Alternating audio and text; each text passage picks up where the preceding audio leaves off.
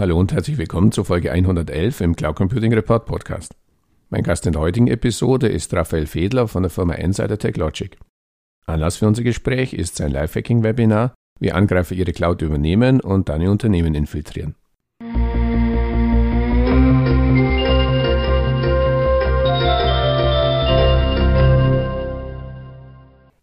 Hallo Herr Fedler, herzlich willkommen zum Interview im Cloud Computing Report Podcast. Zum Einstieg bitte ich Sie, sich unseren Zuhörern kurz in zwei, drei Sätzen vorzustellen.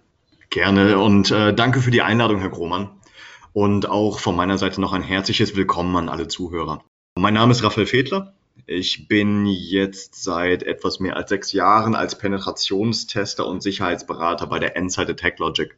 Das heißt, seit knapp sechs Jahren, knapp mehr als sechs Jahren beschäftige ich mich mit dem Einbrechen, Ausbrechen, Zerbrechen in digitale Systeme und äh, mit dem Umgehen von Sicherheitsmaßnahmen.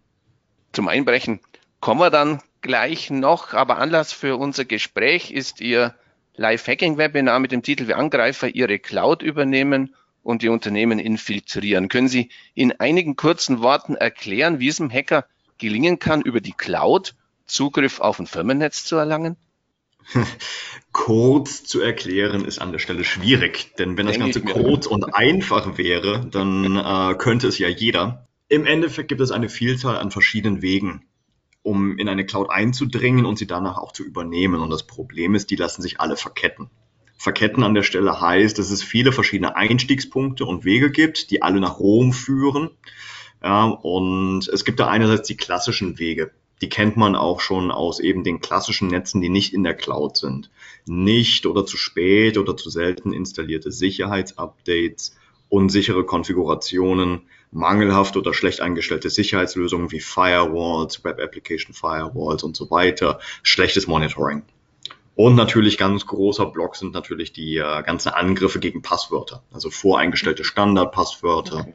Erraten von Nutzerpasswörtern, Phishing, Ausprobieren von Passwörtern, das ist auch noch ein wichtiger Punkt, die an anderer Stelle erbeutet wurden. Das heißt, es wurden schon viele verschiedene Plattformen wie LinkedIn oder Dropbox und so weiter in der Vergangenheit gehackt.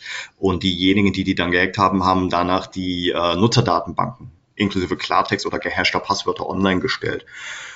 Und da Nutzer gerne ihre Passwörter wiederverwenden, kann man das gerne mal ausprobieren, dass man eben solche öffentlichen Passwortdatenbanken nimmt und dann versucht, sich mit den Passwörtern einzuloggen.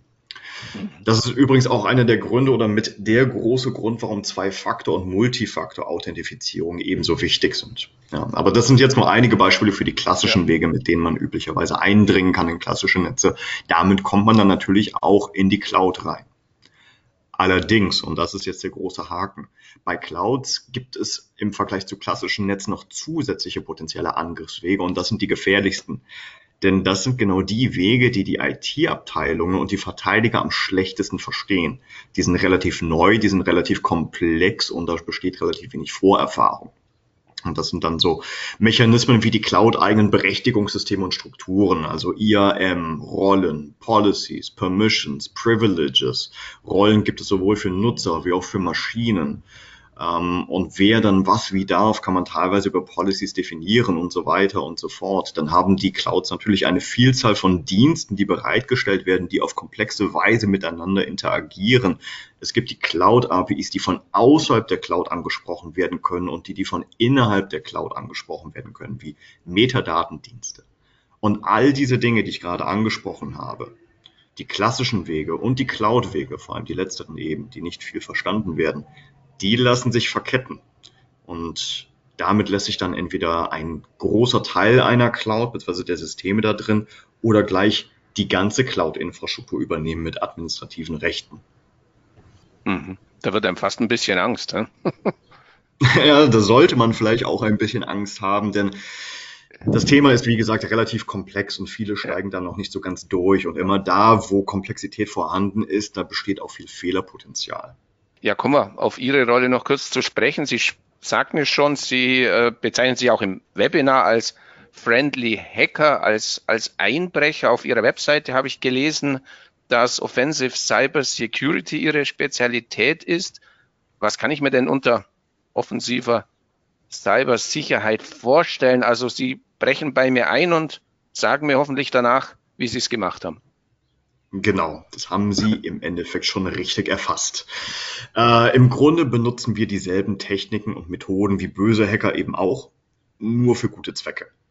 Das Problem ist nämlich grundlegend, dass viele Unternehmen die IT-Sicherheit ihrer Systeme und Anwendungen nie einem Praxistest unterziehen. Das heißt, viele Administratoren und Verteidiger wissen gar nicht, wie Angriffe wirklich funktionieren, wie Angreifer wirklich vorgehen und können sich nicht wirklich effektiv schützen. Das heißt, die IT-Teams und die Administratoren, die lesen sich da gewisse Dinge an, aber die Angreiferposition haben sie nie wirklich eingenommen. Sie müssen im Endeffekt somit blind darauf vertrauen, dass Ihre Sicherheitsmaßnahmen auch einem Angriff in der Praxis standhalten. Das ist, wenn man sich Statistiken zu Angriffen in Deutschland oder auch weltweit mal anschaut, auch oft nicht der Fall, dass die Verteidigungsmaßnahmen da wirklich effektiv sind. Und äh, Sie kennen vielleicht den englischen Spruch, it takes a thief to catch one. Und hier kommen wir dann ins Spiel. Das heißt, wir benutzen dieselben Techniken und Methoden wie die echten Angreifer eben auch und wir überprüfen, ob es möglich ist, Zielsysteme zu hacken. Und dann sagen wir unseren Kunden danach, ob und wie wir das geschafft haben. Spoiler-Alarm, meistens schaffen wir das dann auch auf die eine oder andere Art und Weise. Allerdings, äh, wir weichen natürlich auch ein bisschen ab von den echten Angreifern. Ein echter Angreifer normalerweise, wenn er sein Ziel sozusagen erreicht hat und drin ist, dann hört er auf. Das tun wir nicht, ja, sondern ähm, da ist der Mehrwert für unsere Kunden. Wir suchen möglichst viele verschiedene Pfade, die zum Ziel führen, und zwar nicht nur die zu einem möglichst großen, maximalen Schaden führen, sondern auch kleinere Dinge mit abdecken. Ja, das heißt, es gibt nicht nur die zwei Situationen, ein System kann gehackt werden oder es kann nicht gehackt werden, sondern es gibt viele Abstufungen dazwischen. Und die Frage ist immer, was genau kann ein Angreifer anstellen?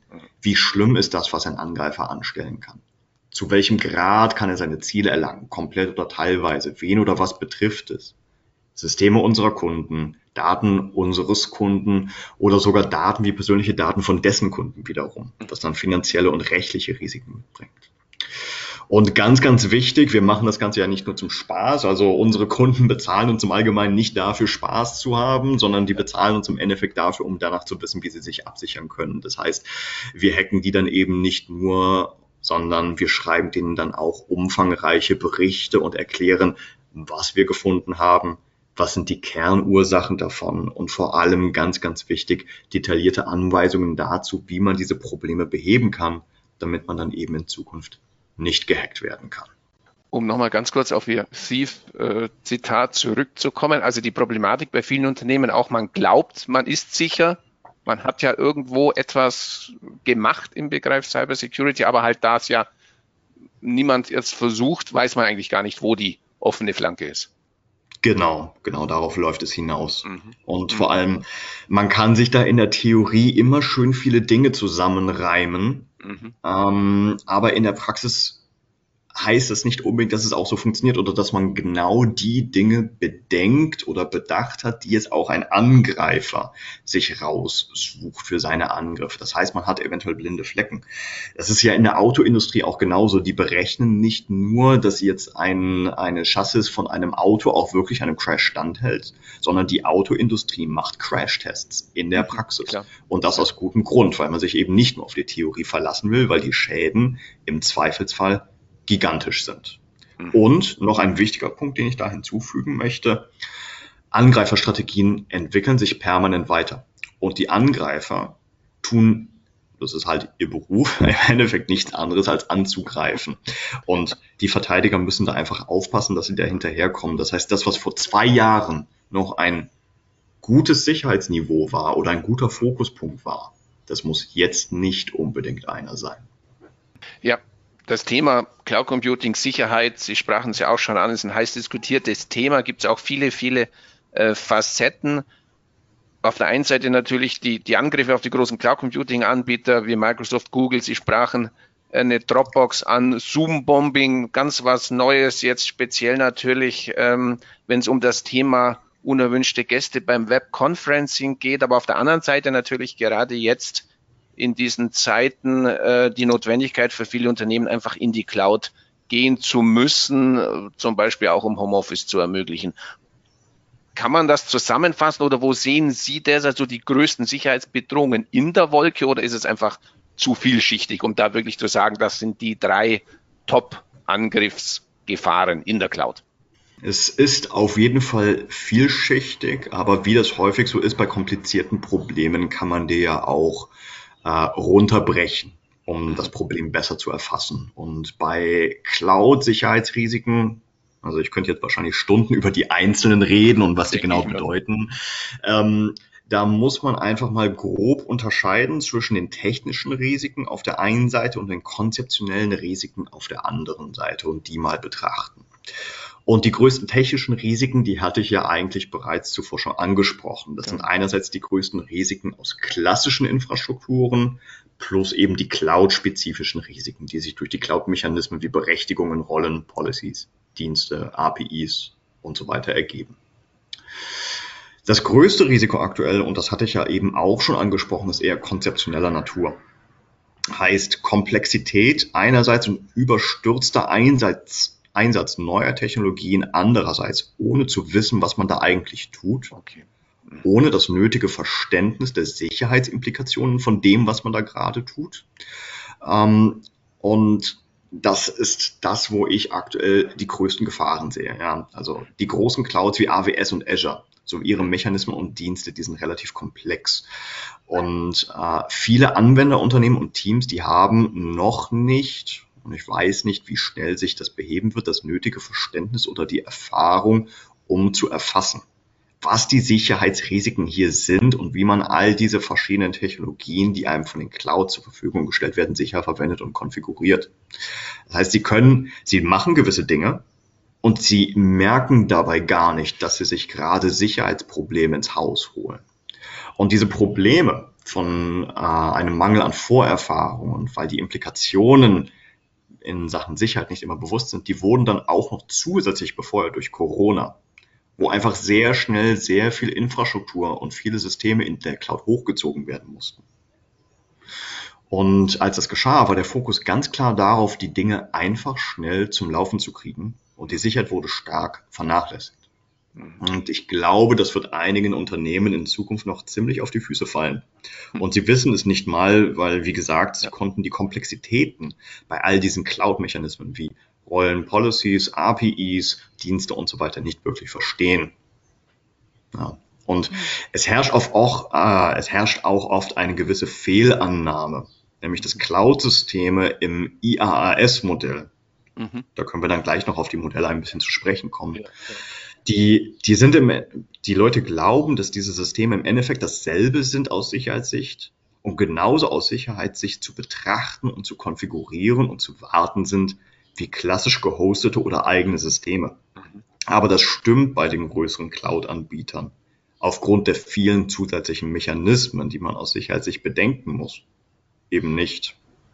Lassen Sie noch ganz kurz nochmal auf die Dark Side des Themas zu sprechen kommen. Sie sind der mhm. Friendly Hacker, aber es gibt da leider eben auch die, die Unfriendly Hacker. Was würden Sie sagen, so aus Ihrer Erfahrung, wo liegen da derzeit die wichtigsten Beweggründe und damit auch die, die größten Risiken für die gehackten Unternehmen? Wirklich einfach so die Lust am Verbotenen hat man ja so oft das Image des Hackers vor Augen, wirklich der Diebstahl von Betriebsgeheimnissen, also Spionage, Erpressungsversuche, Stichwort Ransomware oder a little bit of everything? Ähm, da hat sich die letzten paar Jahre auf jeden Fall was getan. Und mittlerweile dominieren ganz klar die wirtschaftlichen Motivationen. Ah, okay. Viele deutsche Unternehmen verfügen über wertvolles Know-how, Entwicklungen, wertvolle Daten, Kundendaten, Preisabsprachen, Verträge, versicherten Daten, was auch immer. Da gibt es ja wirklich sehr viel. Und äh, das hat einfach einen gewissen wirtschaftlichen Wert. Außerdem kann man, selbst wenn diese Daten jetzt für einen Angreifer konkret keinen direkten Wert haben, das angegriffene Unternehmen, Sie hatten das gerade mit dem Thema Ransomware angesprochen, immer noch erpressen. Mhm. Und äh, das wirtschaftliche Interessen dominieren ist auch sowohl Folge wie auch gleichzeitig treibender Faktor der Professionalisierung von Hacking-Angriffen das heißt, die Angreifer haben einen wirtschaftlichen Anreiz, ihre Fähigkeiten und Tools zu verbessern, sich zu spezialisieren, auch ein bisschen mehr zu skalieren und mit anderen Angreifern professionell sogar zu kooperieren. Das heißt, bei gewissen Hacking-Operationen sieht man, dass dort nicht nur ein Akteur im Boot sitzt, sondern mitunter sogar mehrere, die sich auf verschiedene Dinge spezialisiert haben. Und all das, dass dort Geld zu machen ist, dass die besser skalieren, dass sie sich professionalisieren, hat einfach dazu geführt, dass mittlerweile sie auch von den Zahlen der Angriffe einfach eine ganz klare Dominanz zeigen. Das begründet auch so ein bisschen die, ähm, die Gefahr für die Unternehmen dort. Denn jemand, der wirklich eine Motivation hat und mitunter sehr viel Gewinn damit macht, Angriffe durchzuführen, den wird man auch nicht so einfach los wie jemand, der einfach ja. nur ein bisschen Spaß an der Freude hat. Also auch das Hacking ist ein richtiges Business quasi geworden, wo man einfach so viel Geld damit verdienen kann, dass es natürlich dann auch immer professioneller wird als, wie gesagt, so der, der Hobby-Hacker, wie man so aus den Filmen kennt, der irgendwo im Keller sitzt und halt sich einfach freut, dass er irgendwo bei einer bei einer Bank oder einer Versicherung äh, die Firewall geknackt hat. Ja, definitiv. Wobei man hier auch wiederum sagen muss, eins der Probleme der, ich sag mal, entwickelten Welt sind komparative Nachteile. Es gibt ein ganzes Feld, es ist zugegebenermaßen kein großes, aber ein sehr spannendes Feld in der IT-Sicherheit, das beschäftigt sich mit der Ökonomie der IT-Sicherheit. Mhm. Und man kann sich hierbei ein bisschen überlegen, wie es denn global bestellt ist mit den Einkommen. Sie werden de facto mehr Werte haben, die erbeutet werden können in entwickelten Nationen mit gleichzeitig höheren Gehaltskosten. Effektiv Human Resource Kosten. Mhm. Und die Angreifer leben häufig in Ländern, die nicht unbedingt ganz so gut mhm. bezahlen. Das heißt, ich kann mit demselben Geld mir sozusagen mehr Angreifer einkaufen in Angreiferländern oder Ländern, wo eher die Angreifer herkommen, als ich mit demselben Geld jetzt gute, fähige Verteidiger kriegen könnte in Ländern wie Deutschland zum Beispiel. Komparative Nachteile. Hatte ich gar nicht nachgedacht, aber ist natürlich ein Riesen, ein Riesenproblem. Also auch da quasi einfach diese aus der Globalisierung ja auch in anderen Bereichen bekannte Verschiebung einfach quasi ja. in ein Billiglohnland oder Billiglohnländer. Ja, sozusagen. Mhm. Und was man da auch auf Verteidigerseite beachten sollte, was auch ein bisschen in das Thema der Ökonomie, der Angriffe, der IT-Sicherheitsangriffe reinspielt, ist das Thema Low-Hanging Fruit. Mhm. Ähm, oder auch, man sollte nicht das schwächste Mitglied der Herde sein. Was ich damit meine ist, dadurch, dass das Ganze oft wirtschaftlich getrieben ist, hat man bei gewissen Angreifern, die nach gewissen Angriffsmodellen agieren, also nicht so sehr nach gezielten Angriffsmodellen agieren, die sich ein bestimmtes Unternehmen oder eine politische Partei oder eine wichtige Person raussuchen, die wollen halt ihren Gewinn maximieren. Mhm. Und wie machen sie das? Sie machen das im Endeffekt, wie Raubtiere in der Natur das auch machen würden. Wenn man sich jetzt vorstellt, ein Wolfsrudel hat Hunger, das will etwas reißen und das sieht eine Herde Rentiere. Ja. ja. Und welches Tier wird als erstes gerissen? Das Schwächste. Ja. Das, was in der Herde, wenn eine Treibjagd geschieht, jetzt ein bisschen zurückfällt, sich besser isolieren lässt. Und in der IT-Sicherheit ist es ähnlich. Das heißt, man muss erstens schauen, dass man für diese breit gestreuten, nicht sozusagen diskriminierenden Angriffe nicht eine zu low-hanging fruit ist und zu einfach gepflückt werden kann. Und anderer Punkt, der jetzt noch dazu oben drauf kommt, ist, dass man schauen sollte, äh, dass die eigenen Verteidigungsmaßnahmen angemessen sind. Ich meine damit vor allem, dass äh, jetzt eine Lieschen Müller mit ihrem Backshop um die Ecke sich keine Firewall für eine Million Euro dahinstellen sollte. Ja. Aber ein Daimler oder eine Deutsche Bank, die müssen halt mit wesentlich stärkeren Angreifern rechnen und dementsprechend auch angemessen mehr in ihre IT-Sicherheit investieren.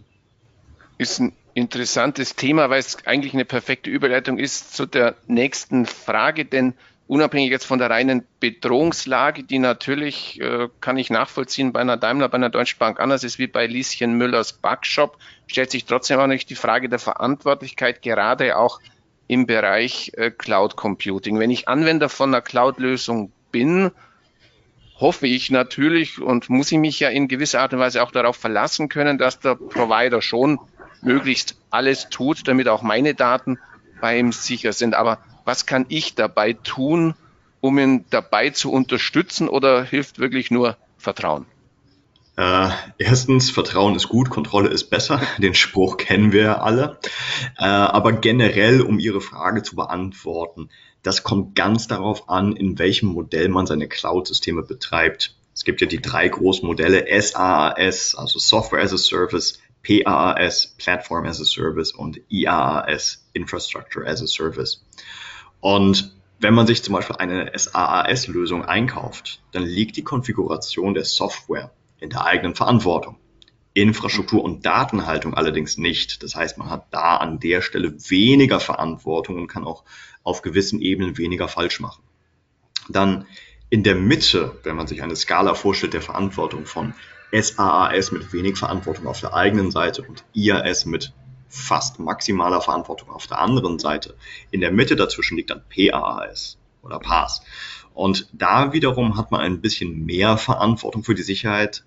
Äh, das heißt, man muss sich um die Konfiguration kümmern, ja, ähnlich wie bei SaaS oder SaaS auch, aber auch je nach Plattform, die man da gerade nutzt, um die Sicherheit des Anwendungscodes, den man da deployt, je nachdem, was für eine PaaS-Lösung es das jetzt ist, ähm, oder teilweise auch die Datenbanksicherheit und andere Dinge. Das heißt, man kümmert sich de facto um alles außer Infrastruktur. Und man kann da dann natürlich auch bei diesem mittleren Verantwortungsmodell bei PAAS, kann man also auch aus Sicherheitssicht noch sehr viel falsch machen. Mhm. Und bei IaaS wiederum, also Infrastructure as a Service, hat man im Endeffekt nahezu 100% der Verantwortung, weil man die Betriebssysteme selber aufsetzt, die Anwendungen, die Datenhaltung. Ähm, das ist mindestens dieselbe Verantwortung wie auch bei klassischen gehosteten Systemen oder klassischer eigener Infrastruktur. Aber man muss sogar, wie ich das vorher angesprochen habe, noch mehr machen, denn man hat diese zusätzlichen Cloud-Mechanismen wie IAM, APIs, das Zusammenspiel dieser komplexen Dienste und so weiter noch dazu, was man tun muss. Und wie viel und was man genau tun muss, kommt somit ganz darauf an, ob man Cloud-Ressourcen eben im SAS, PAS mhm. oder IAS-Modell nutzt. Und auch noch wichtig, viele Unternehmen nutzen alle drei Formen, mhm. aber sie tragen nicht unbedingt diesen unterschiedlichen Verantwortungsniveaus, die sie dort haben, in Sachen Sicherheit, Gebühr und Rechnung. Vielleicht machen sie das bei einem der Modelle richtig, aber dafür nicht unbedingt bei den beiden anderen. Also auch ein sehr vielschichtiges und kontroverses Thema, wo es wirklich Sinn macht, sich genauer damit zu beschäftigen, als einfach zu sagen, ich habe da eine SaaS-Lösung, da funktioniert das ganz gut, da habe ich meine Verträge, meine Vorgaben, aber eben ich nutze halt auch PaaS und IAS und da kann es vielleicht eine ganz andere Verantwortlichkeit oder eine ganz andere auch Risikoabwägung geben. Genau, definitiv. Eine Diskussion, die es beim Thema Sicherheit und Cloud ja schon, schon länger gibt und vor allem, wo man so ein gewisses Lager äh, Denken feststellt, ist ja immer die Frage, soll ich jetzt aus Sicherheitsgründen in die Cloud gehen oder soll ich aus Sicherheitsgründen aus der Cloud draußen bleiben? Das heißt, die einen behaupten, es ist ein Sicherheitsrisiko, eben wenn ich in die Cloud gehe und deswegen gehe ich erst gar nicht rein, denn ich weiß ja nicht, was in der Wolke mit meinen Daten geschieht. Da behalte ich das Ganze doch lieber bei mir lokal auf dem Server oder im Rechenzentrum. Die Gegenseite wiederum sagt, naja, ähm, die Cloud gibt mir ja erst aufgrund der Tatsache, dass ich eben einen professionellen Dienstleister nutze, einen Grad an Sicherheit, den ich als Anwenderunternehmen, wir hatten vorher den, den Backshop von Lieschen Müller, gerade wenn ich eben ein KMU bin, vielleicht nur mit großem eigenen Aufwand oder eben überhaupt nicht erreichen kann. Wie bewerten Sie die Diskussion? Sie haben gerade auch schon Ihre Frage äh, die Antwort eigentlich schon fast mitgegeben, äh, indem Sie Lieschen Müller angesprochen haben, okay. denn das lässt sich, das lässt sich so pauschal eben nicht beantworten. Aha. Es ist eine Frage der Kapazitäten und Fähigkeiten. Ja, große Unternehmen haben unter Umständen das Personal mit dem entsprechenden Know-how, um es selbst gut und sicher zu machen. Wobei, so nebenbei, das auch längst nicht immer der Fall ist, auch bei größeren Unternehmen nicht unbedingt. Kleine Unternehmen wiederum haben oft nicht die Kapazitäten oder das Know-how, um es selbst so sicher zu machen, wie eine eingekaufte Cloud-Lösung es machen könnte. Das heißt, da könnte man schon große Sicherheitsgewinne haben. Andererseits muss man aber auch hier wieder unterscheiden, SaaS, PaaS oder IaaS. Ja, Bei IAS, das habe ich ja schon angesprochen, muss man sich um genauso viel oder sogar noch mehr kümmern wie bei eigener Infrastruktur. Und mhm. wirklich viel abgenommen wird einem da erstmal nicht, mhm. sondern erst bei PaaS zu einem gewissen Maße oder eben noch mehr bei SaaS. Und man muss für sich selbst als Unternehmen dann auch bedenken, welche Risiken wahrscheinlicher sind. Dass der Cloud-Anbieter wie Microsoft oder Amazon meine Daten nicht richtig sichert mhm. oder dass ich meine Daten und Systeme nicht richtig sichere. Ja. Und für viele kleinere und mittelständische Unternehmen ist das Risiko, selbst der Sicherheit nicht gebührend Rechnung zu tragen, größer, als dass der Cloud-Anbieter diese Fehler machen würde. Ähm, nur, und da wird es ja dann auch wieder komplizierter, auch in der Cloud selbst kann man viel falsch machen. Das heißt, auch dann, wenn ich mir jetzt eben eine Cloud-Lösung einkaufe oder Teile meiner Infrastruktur in die Cloud umziehe, kann ich auch dort Fehler machen. Mhm. Und die Antwort auf Ihre Frage ist somit, es kommt darauf an. Kommt darauf an. Auf die eigenen Kapazitäten und die Fähigkeiten von meinem Personal und eben auch darauf, in welchem Cloud-Modell ich jetzt meine Ressourcen dort nutzen möchte und wie viel mir wirklich abgenommen wird. Und noch ein letzter Punkt zu Ihrer Frage. Man muss auch sagen, selbst dann, wenn das Risiko dafür, dass ein Cloud-Anbieter mal Mist baut, salopp mhm. gesagt, mhm.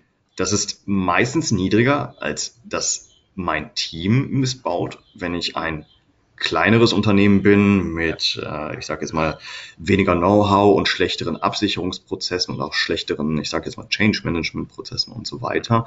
Dieses Risiko ist nicht null. Und es gab in der Vergangenheit schon Fälle, wo große Cloud-Dienstanbieter leider wirklich großen Mist gebaut haben. Mhm. Da gab es zum Beispiel eine Lücke bei äh, Cloudflare war es, glaube ich, die wurde ja. dann auch in den Medien Cloudbleed genannt, wo dann wirklich sehr sensible Daten aufgrund eines Fehlers bei diesem Cloud-Anbieter mhm. ins Internet rausgeleakt wurden und die Kunden des Cloud-Anbieters konnten an der Stelle erstmal nicht wirklich viel machen, um sich abzusichern, weil sie an der Stelle die Verantwortung, aber auch die Kontrolle abgegeben haben. Und im Endeffekt sind das dann alles Abwägungen und Risikoabschätzungen, die man für sich selbst und für seine Parameter eben wie Kapazitäten, Know-how und Fähigkeiten, welches externe Risiko will ich akzeptieren und so weiter treffen muss. Ja, der Faktor Mensch, der spielt uns ja auch in vielen anderen Bereichen ab und zu einen Streich. Ich denke, da ist die Cloud und das Thema Sicherheit keine Ausnahme. Ja, definitiv. Lassen wir uns abschließend den obligatorischen Blick in die Kristallkugel werfen. Immer mehr Unternehmen, das ist Fakt, verlagern ihre IT teilweise oder komplett in die Cloud. Damit wird die Wolke natürlich auch zum attraktiven Angriffspunkt. Sie sprachen sie an für Cyberkriminelle. Auf der anderen Seite versuchen Unternehmen wie Sie, Anwenderunternehmen vor diesen Attacken zu schützen. Manchmal kommt es einem so vor wie die berühmte Geschichte vom Hasen und vom Igel. Was würden Sie sagen? Wie geht die Geschichte aus? Wird es einen Gewinner irgendwann geben? Wie fällt da Ihre Prognose aus? Wie es irgendwann mal in langer, langer, ferner Zukunft sein wird, das kann ich nicht sagen. Wo mhm. ich mir allerdings sehr, sehr sicher bin, ist, dass das Katz- und Maus-Spiel oder das Hase- und Igel-Spiel mhm. erstmal noch sehr, sehr lange Zeit so weitergehen wird, ohne klaren Gewinner. Mhm. Das liegt auch am menschlichen Wesen oder auch am Wesen unserer Gesellschaften ein bisschen. Angreifer und Verteidiger werden sich, denke ich, auf sehr, sehr lange Zeit noch stetig weiterentwickeln. Da hat einer mal ein ganz klein bisschen die Oberhand, dann dreht sich das wieder um, aber das hält sich ein bisschen die Waage so im globalen Kontext gesehen. Unternehmen müssen bei dieser Entwicklung nur schauen, dass sie eben nicht ins Hintertreffen geraten, dass sie nicht hinterherhinken und somit, wie zuvor angesprochen, zu einfacher Beute für mittlerweile fähigere und mächtigere Angreifer werden. Denn in diesem Wettrüsten, was ja de facto geschieht zwischen Angreifer und Verteidigerseite, dadurch, dass die Angreifer immer fähiger werden, muss ich eben schauen, dass ich mit dieser Entwicklung mithalte. Es hat auf jeden Fall das Gespräch gezeigt. Es bleibt spannend und ich gehe mal von aus, auch für Sie äh, wird es auch zukünftig viele, viele Möglichkeiten geben, weiter bei Unternehmen einzubrechen und denen dann zu zeigen, wie Sie es gemacht haben. Ich bedanke mich recht herzlich äh, für das wirklich interessante Gespräch und wünsche weiter viel Erfolg. Vielen Dank. Vielen Dank, Herr Grohmann.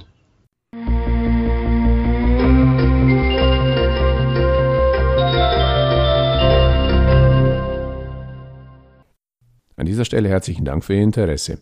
Die Shownotes zu dieser Folge finden Sie im Cloud Computing Report Podcast unter www.cloud-computing-report.de Podcast-Folge 111. Falls Sie regelmäßig an aktuellen News zum Thema Cloud Computing in Deutschland interessiert sind, abonnieren Sie uns am besten auf Spotify, Apple Podcasts oder Google Podcasts oder in der Podcast-App Ihres Vertrauens. Und wenn Ihnen gefällt, was Sie da hören, freuen wir uns natürlich immer über ein entsprechendes Like. So viel für heute, vielen Dank fürs Interesse und bis zum nächsten Mal. Ihr Werner Grummann.